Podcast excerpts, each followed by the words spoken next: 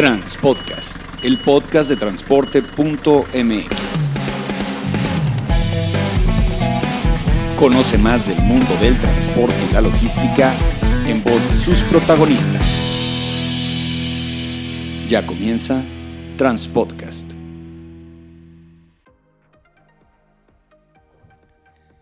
¿Qué tal amigos de Transpodcast? Mi nombre es Clemente Villalpando y el día de hoy tenemos otro episodio para empoderar a los transportistas con información para tomar decisiones dentro de sus negocios. Y si no tienes una empresa de transporte, no te dedicas a esto, pues para que conozcas más de lo que ahora sí que es una de las actividades esenciales ahora en tiempos del coronavirus.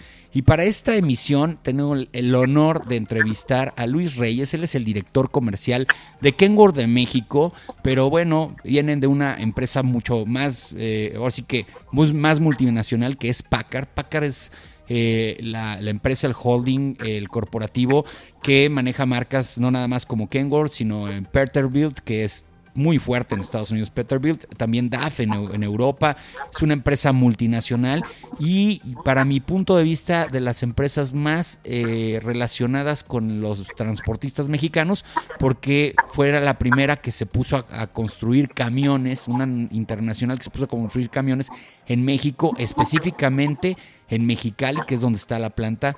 Y bueno, Luis, gracias por tomar esta llamada.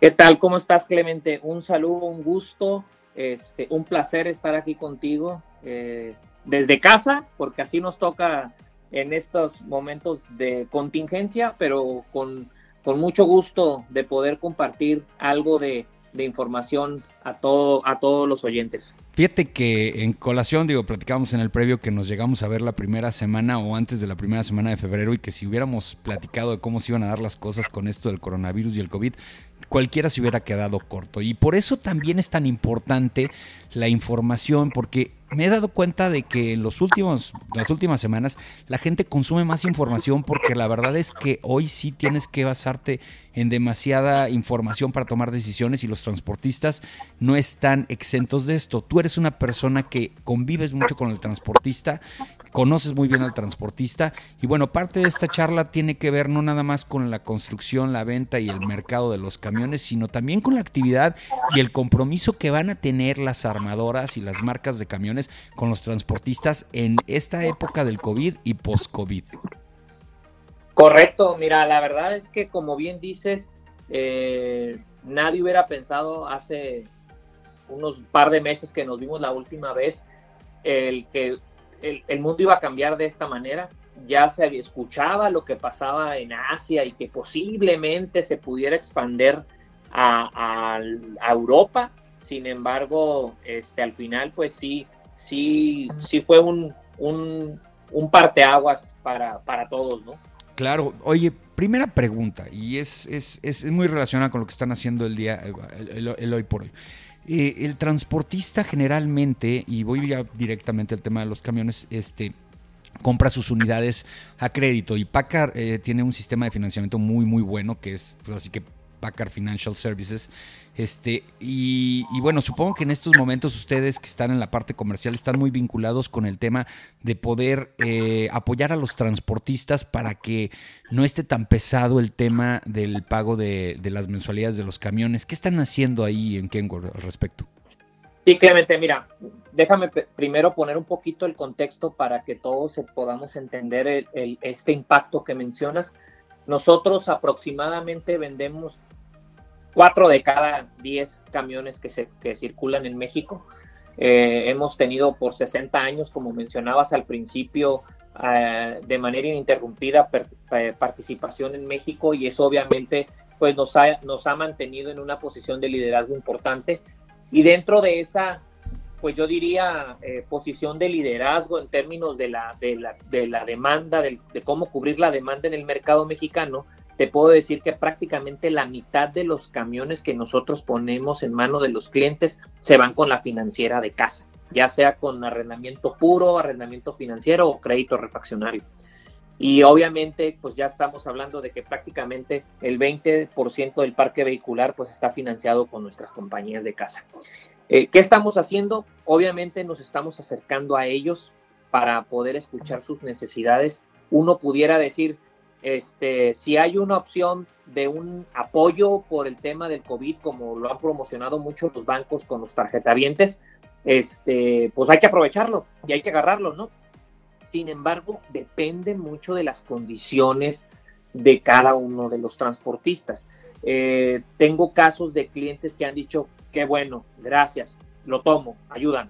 Y ha habido clientes que han dicho, ok, me gusta, eh, pudiera decidirme el mes que entra, no quisiera tomarlo ahora. Y es muy lógico, porque te pones a pensar en que si tú lo que le estás dando son una ventana de tres meses de alivio en el pago de sus mensualidades, de su capital, pues posiblemente algunos dicen lo ocupo hoy y hay unos que te van a decir este mes todavía la libro, déjame ver si lo ocupo en junio para porque no sabemos verdaderamente cuándo esto esto va a terminar, ¿no?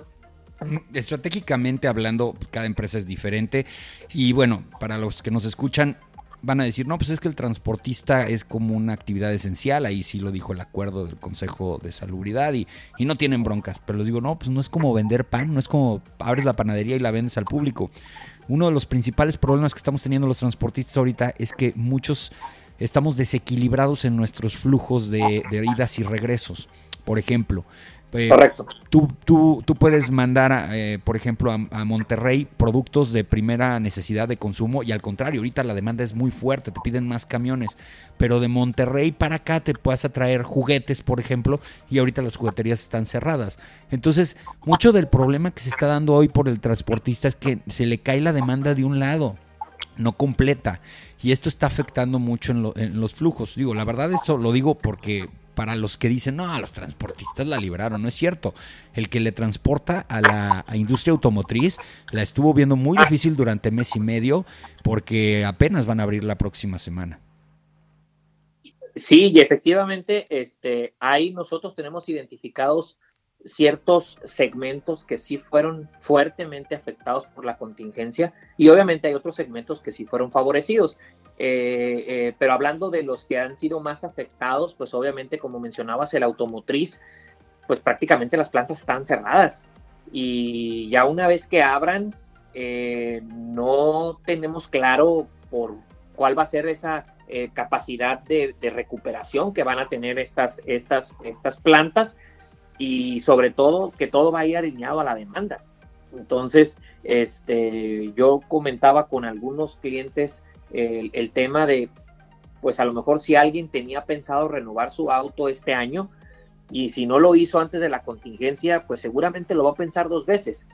Ojalá, ojalá, y lo digo en serio, ojalá que tenga los recursos y, el y dentro de su presupuesto para renovarlo y seguir pagando su letra y tener un carro nuevo. No porque, porque queramos este, eh, que esté la gente derrochando dinero, sino porque debemos de tratar todos de regresar a la vida normal lo más pronto posible. Y si en tu presupuesto estaba el cambiar el auto de la señora, pues cámbialo, porque eso va a generar que la industria automotriz no pare, que entonces el transporte no pare y todos los miles de mexicanos que están detrás del negocio, hablando específicamente de la industria automotriz, pues se, siga moviendo y siga generando, siga generando economía, ¿no? Oye, dentro de lo que se sabe y se conoce de, de, de Kenworth mexicana, es que su red de distribuidores, que yo creo que es de las más experimentadas, si no es que la más experimentada, es gente que lleva muchos años en el negocio, que se formó durante muchísimas décadas, este, pasa una cosa con los distribuidores, y a ellos les afecta mucho el tema del piso. Para los que no saben qué es el piso, pues es que tú como armadora les das los camiones a los distribuidores y les dices, lo tienes que vender en ciertos días y si no ya te empiezo a cobrar algo. ¿Qué están trabajando con los distribuidores para que esto tampoco les pegue tan duro a ellos? Obviamente estamos trabajando con ellos con términos igual como lo ofrecemos a los clientes. Ellos como un cliente de nosotros también estamos ofreciéndoles diversos apoyos en términos de, la administración de su financiamiento, de su inventario. Pero la parte clave acá es la única manera de librar ese problema, porque no hay dinero que alcance, no te puedo dar 5, 6, 8, 10 meses para que lo vendas el camión, o las refacciones, que también se las vendemos a crédito, la mejor manera es vendiendo. Entonces, eh, todo se resuelve vendiendo. Entonces, estamos no solamente apoyándolos con la parte eh, de su alivio en su crédito financiero, en su crédito eh, para su plan piso y para sus inventarios de refacciones, sino también este, estamos siendo bastante agresivos con la parte comercial para que su inventario pueda salir rápido. Fíjate que yo siempre había considerado que los seminuevos eran como el patito feo de, de, este negocio de las armadoras y todo. Pero a raíz de lo que está sucediendo hoy por hoy, creo que está empezando a jugar un papel un poco más importante. Y es, y yo, y yo se lo he platicado a muchos productores, les digo, pues es que el seminuevo es precisamente la herramienta con la cual puedes empezar a incorporar que las pequeñas flotas te vayan a comprar en menos de una década ya camiones nuevos, o sea, los tienes que subir de escalón. ¿Tú qué consideras que conoces también el mercado? ¿Cómo juega el seminuevo en este, en este sector? Mira, cada vez el seminuevo está tomando un rol mucho más eh, parecido al comportamiento que sucede en los Estados Unidos, donde el negocio del seminuevo no necesariamente va ligado al negocio del nuevo. Es decir, ahorita todavía estamos en esa etapa de eh, te compro el usado para que me compres el nuevo. En los Estados Unidos, que eh, en términos del, proceso comercial va un poquito más avanzado o, va, o ha ido evolucionando, ya ahorita el negocio seminuevo es salir a comprar para vender. O sea, yo voy a salir a, buscar una flota que yo veo que tiene un carro con 8 o 9 años de antigüedad y voy a salir a comprarle su carro. Porque sé que tiene un mercado de segunda mano, el cual le voy a vender. Entonces, el, concepto de salir a comprar para vender es algo que allá en Estados Unidos ha ido evolucionando y que aquí en México todavía no estamos en esa posición. Entonces, conforme vaya, este, digamos, evolucionando el proceso comercial, seguramente vamos a, evolucionar a ese a esa etapa en la que sean dos negocios separados y no necesariamente relacionados. O sea, no necesariamente eh, si me compras el usado te compro nuevo, como está sucediendo hoy para renovar la flota, sino todo, una, todo un aparato comercial para salir a comprar el usado y otro aparato comercial para salir a, vender el nuevo. Claro, oye, mira, fíjate que hay una cosa muy interesante con eso. Ustedes como socios de AMPAC, pues obviamente los, las últimas dos semanas, pues la preocupación era la apertura de las, de las plantas con la idea de pues, empezar a generar eh, producción y, poder colocar más producto. Eh, pero hay una cosa que a lo mejor se va a venir en los próximos días, eh, es el tema de la reactivación del programa de chatarrización. Este, en ese sentido, ¿tú qué consideras o qué, crees que pudiera llegar a suceder? Sé que es un tema de grupo, sé que es un tema de toda la asociación. Sin embargo, pues bueno, yo, yo supongo que es algo que le funcionó a México hace unos seis años, cuando estábamos ya bien con el programa. ¿Tú qué, ¿Tú qué consideras que pueda pasar con el programa de chatarrización? Mira, yo creo que el programa de chatarrización en concepto eh, es una buena herramienta para la actualización del parque vehicular. Lo hemos visto en otros países y, siempre ha, generado un, cambio importante en lo que es la renovación del parque vehicular. El único tema que creo que debemos de buscar eh, afinar bien como, institución y como miembros de esta industria, pues es el tener eh, pues las reglas bien claras para que verdaderamente se logre que esos ah, hombres camión que tienen un vehículo con alta antigüedad logren renovar su vehículo. A lo mejor por un seminuevo si tú quieres, pero sí darle un brinco a la actualización de su, de su, de su parque vehicular eh, y que el beneficio de alguna forma por renovar estos camiones eh, se traduzca en, en, algo que sea eh, útil para la profesionalización del hombre camión. Tú que eres director comercial de una marca tan importante, técnicamente hoy por hoy la marca de culto en México es, es Kenworth, ¿no? Un ejemplo muy claro. Este, tú ves a, los operadores este, comprando eh, merchandising de Kenworth este, de su bolsa. ¿Por qué? Porque es una marca de culto. ¿Qué tan difícil es ser la marca de culto este, cuando definitivamente, bueno, pues el mercado es, es, férreo, vemos que hay nuevos participantes, que todo mundo se quiere quedar con un pedacito del pastel? Cuando ustedes están en sus reuniones ya corporativas platicando sobre este tema, pues es una presión adicional, ¿no? Es como ser el Real Madrid o el Barcelona. Fíjate que es muy difícil. El hecho de ser... Eh el número uno en, como mencionas, tanto en posicionamiento de marca como en resultado de ventas, eh, es una responsabilidad muy grande, es un, es, es un trabajo de todos los días, de evitar, cuando tú, cuando tú vas caminando para enfrente, tienes que asegurar no solamente el seguir avanzando más rápido, sino también espejear para que no te alcance. Entonces, cuando tú estás en otra posición de mercado, pues quizá tu principal objetivo es cómo le hago para quitarle un pedazo a, mi competidor, ¿no? Acá es, la visión es, es, es, a la inversa y eso genera este, mucho, mucho estrés y mucha presión adicional porque en el entendido de que el pastel siempre va a ser 100%, el hecho de que entre un competidor nuevo con que venda un camión, ya se va a comer un pedacito del mercado que era de alguien. Pues. Sí, claro. Entonces, este, nosotros lo veíamos, y, es una evolución natural, ¿no? Nosotros lo veíamos y revisamos las cifras de AMPAC cuando todavía eran públicas, por ejemplo, en el 2008, donde eh, prácticamente habíamos tres marcas en el mercado. Eh, en tractos podíamos fácilmente tener meses de 50, 58, 60% de mercado. Hoy en día, aun cuando nos hemos logrado meses de 50%, en algunos meses, en tractos, eh, el, el, hecho de decir, híjole, ¿cómo le hago para regresar esos números? Pues sí, pero es que ahora hay no solamente nuevas marcas de tratos, este, digamos, americanos, llámese Volvo, llámese Mac, sino también las marcas que ya existían tienen productos nuevos, tienen ya lo último en tecnología que antes no pasaba. Aquí en México se quedaba pues lo, lo de los modelos viejitos, ¿no? Hoy ya las armadoras americanas están lanzando lo último que tienen disponible en el mundo, lo traen para México y eso es bueno.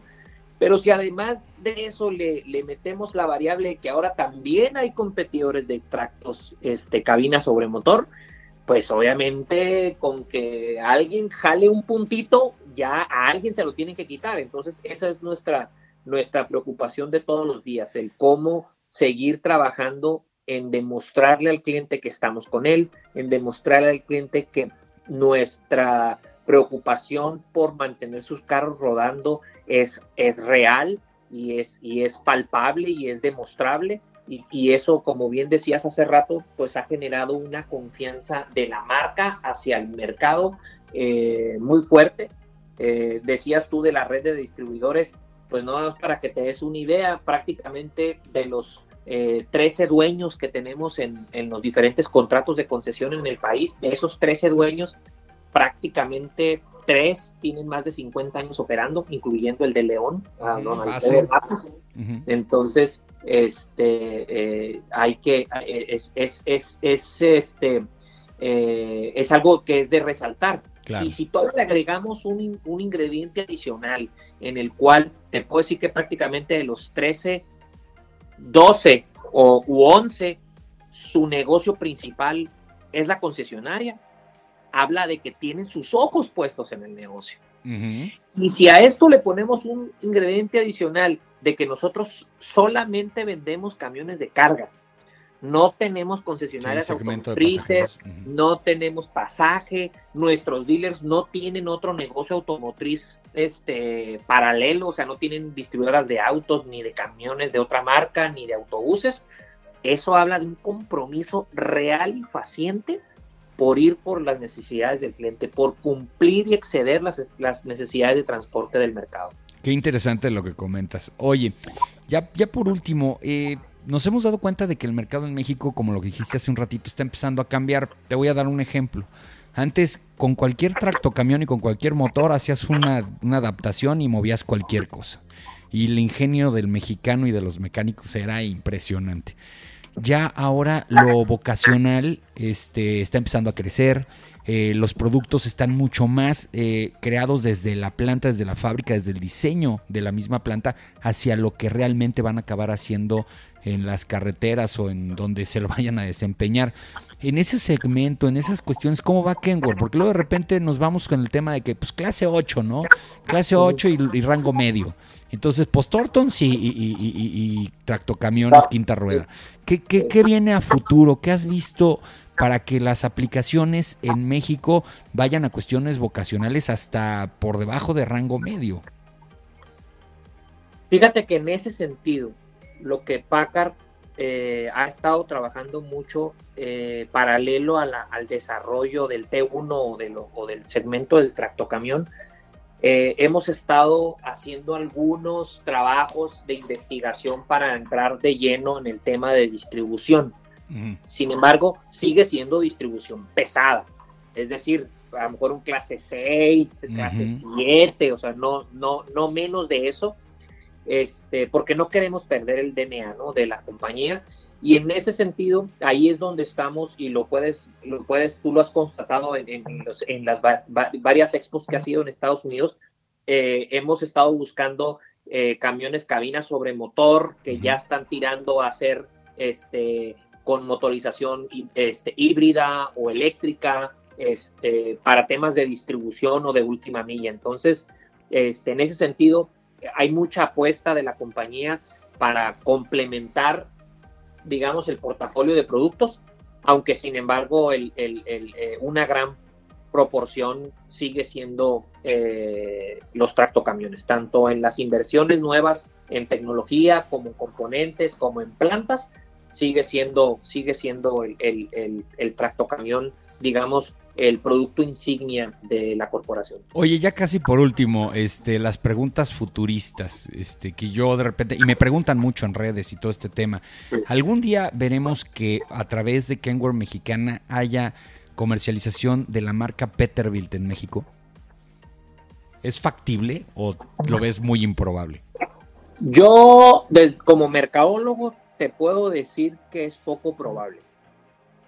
Porque el concepto que ha, la reputación de marca que ha ido ganando la marca Kenworth en México sobrepasa, eh, digamos, cualquier otro, otro eh, posicionamiento de un producto similar. Lujo y premier este, en el mercado. Entonces, en Estados Unidos la marca Peterbilt viene como a ser el, el aspiracional para el hombre camión, como no tanto el de la flota, sino el, el ah, es que el del consentido, pues, el del consentido. El consentido. Entonces, acá en México, nosotros tenemos ese posicionamiento. Entonces, este, traer un producto este, que en tecnología pudiera ser similar al Kenworth, este, pero tratar de posicionarlo por debajo de Kenworth en cuestión de imagen, reputación y aspiración, no tendría ningún sentido. No, pues eso es maravilloso. Y ya casi por último, eh, hay una cosa, que, hay una cosa que, que, le importa mucho al transportista, que es la postventa. Yo entiendo que eso recae mucho en el tema de los distribuidores, pero siempre tiene que tener la rectoría de, de lo que es la compañía a nivel corporativo. Eh, ¿Qué, qué, qué diseños, eh, por ejemplo, en el caso de rescates carreteros, refacciones, ¿Qué es lo nuevo? Porque independientemente que estamos en tiempos de COVID y coronavirus, platicábamos antes de que empezáramos a ponerle rec, que esto nos va a generar una nueva esquema de trabajo como de telemetría, de trabajar a distancia. Y eso va a apoyar mucho a estas nuevas ideas que ya estaban en, el, en los planos y en las mesas de juntas de ustedes y que nadie los echaba a andar porque pues no había necesidad. Y ahora con esta cuestión de que vamos a tener que trabajar más a distancia y que ahora sí que vamos a tener que apoyarnos más de los elementos tecnológicos, ¿tú qué ves que vaya a pasar a futuro con todos los elementos de postventa? Mira, principalmente eh, son cosas que estamos viviendo el día de hoy. Como bien dices, la, contingencia nos está llevando a, a acelerar el cambio en algunas cuestiones que eran inevitables. Y uno tiene que ver con el tema este, del uso del Internet o el comercio electrónico para la compra de partes. Eh, en ese sentido, nosotros desde hace algún tiempo, no, no, no salió hoy ni salió ayer por la contingencia, este, nosotros tenemos disponibles un, un, sistema que se llama mostrador virtual. este, Virtual Counter se llama en Estados Unidos, aquí se llama mostrador virtual, y esto lo que hace es que con un usuario y contraseña, tú como transportista y tú en tu flota lo puedes hacer, eh, tú te das de alta, el concesionario te da tu usuario y contraseña, en automático, cualquier negociación que hagas con el concesionario, con tu concesionario respecto a tu nivel de descuento o tu compromiso de volumen, etcétera, todo está cargado en el sistema. No tendrías que decir, no, pero es que viene Juan y me toma el pedido, me da otro descuento. Todo está en el sistema. O sea, tus condiciones de compra se mantienen, nada más que el mecanismo es diferente. La, tus condiciones de precio y de crédito y todo está cargado ahí. Y lo más interesante es que te permite el que tú pongas el número de, de BIM o de chasis de tu camión y, lo, y tienes un catálogo electrónico. Claro. Donde puedes entrar al detalle de que necesito esta arandela que va en el, en el embrague. Entonces, buscas, buscas, buscas hasta que llegas a, la, a, a, esa componente. Y lo más interesante de todo es que no solamente te va a decir, como te digo, a qué precio te lo venderían si fueras al, al, al mostrador, sino que en ese momento tú puedes saber la disponibilidad del concesionario. Si él lo tiene físicamente. O sea, han llegado a niveles de que todos los inventarios a nivel nacional inventario está ligado en literalmente al día, en el momento. Sí. Entonces, yo lo que en, hace algún tiempo, cuando recién lanzamos este, este programa, yo le decía a algunos clientes, y te estoy hablando de casi hace más de un año, ¿eh? yo les decía, está bien, tú haces tus mantenimientos en tu base, sí. Los camiones te llegan en la tarde después del recorrido y tú identificas cuáles les toca el mantenimiento al siguiente día y por eso no les programas viaje. Sí, ¿qué caso, tienes que ¿qué caso tiene que tengas las partes guardadas para un camión que vas a reparar al siguiente día? Mejor, si ya te llegó en la tarde el camión, ya sabes qué le tienes que hacer, le haces una inspección, sabes que además del cambio de aceite le tienes que ajustar ABC, freno, lo que tú quieras, engrasado, lo que tú quieras. En ese momento, métete a la computadora, pide las partes y al otro día en la mañana, cuando vas a empezar el trabajo, te van a llegar las partes.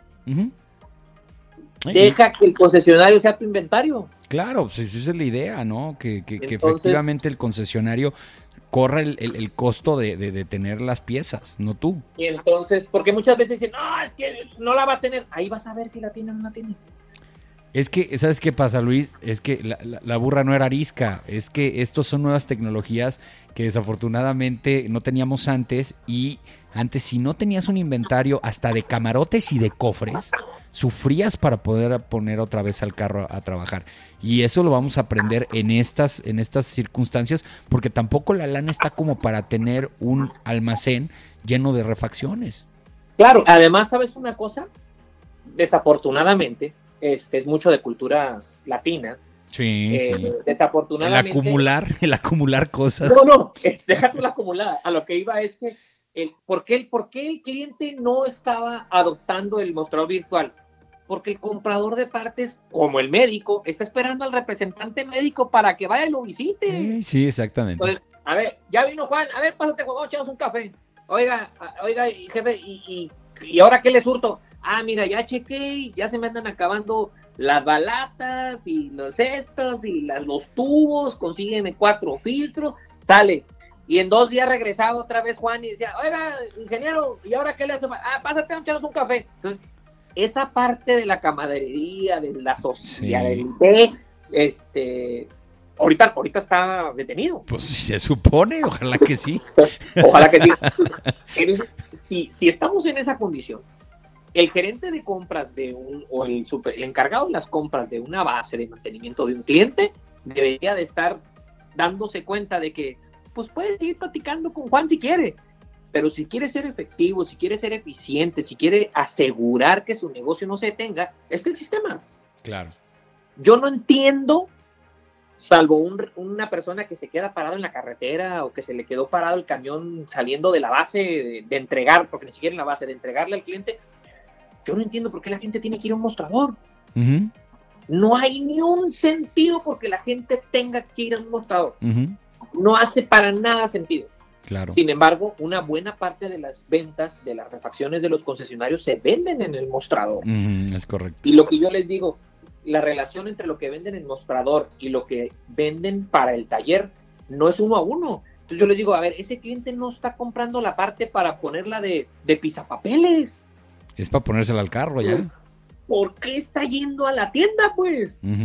¿Por qué no podemos nosotros acercarnos a él? Pues eso es lo que va a acabar pasando, Luis. O sea, definitivamente es lo que va a acabar pasando. Yo, obviamente, eh, terminando con el tema que me preguntabas, el, tema del, uso de los ah, centros de atención telefónica, los call centers, eh, para generar citas, yo creo que eso también eh, va a ir agudizando y se va a ir incrementando.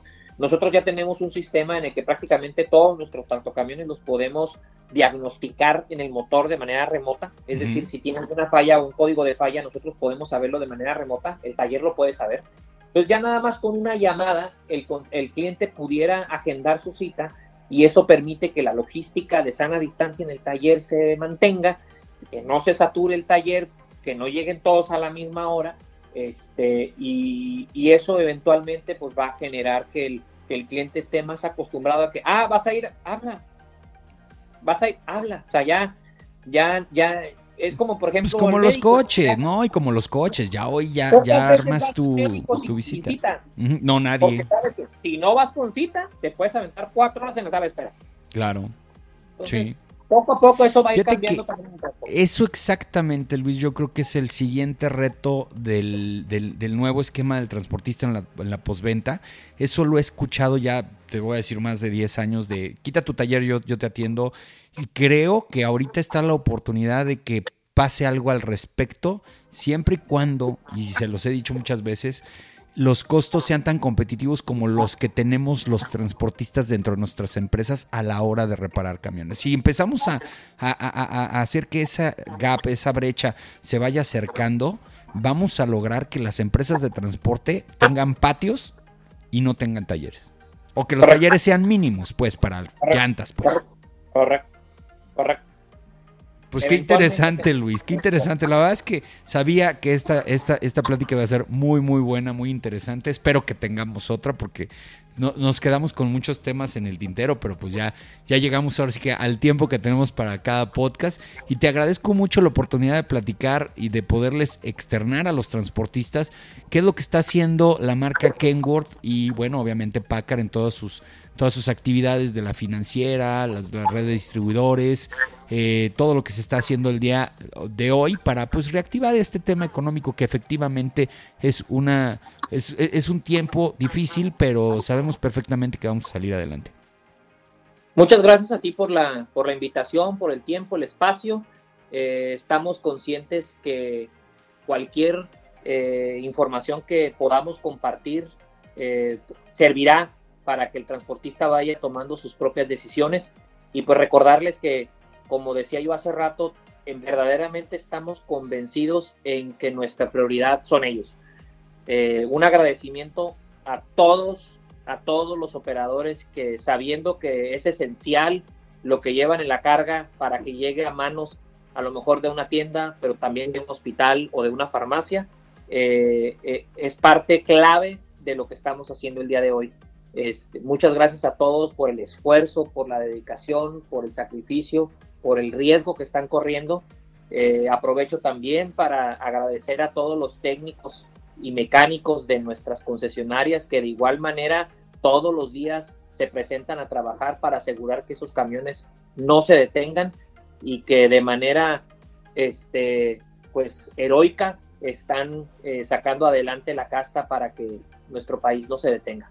Muchas gracias Luis Reyes, director comercial de Kenworth Mexicana. Muy, muy buenas palabras las últimas. Vimos la campaña que están haciendo de Héroes del Transporte y la verdad es que me uno a ese reconocimiento. Digo, yo llevo muchos años tratando con operadores, pero la verdad es que ahora sí estoy, estoy muy convencido de la importancia. Siempre he estado, pero en estos momentos se están poniendo la camiseta y están sacando al país adelante. Eh, Luis, Luis Reyes, muchas gracias. Esperamos que a ustedes también les haya gustado mucho este episodio. Ya saben, la mejor información en materia de transporte de carga la van a encontrar en transporte.mx y Transpodcast. Saludos. Un saludo a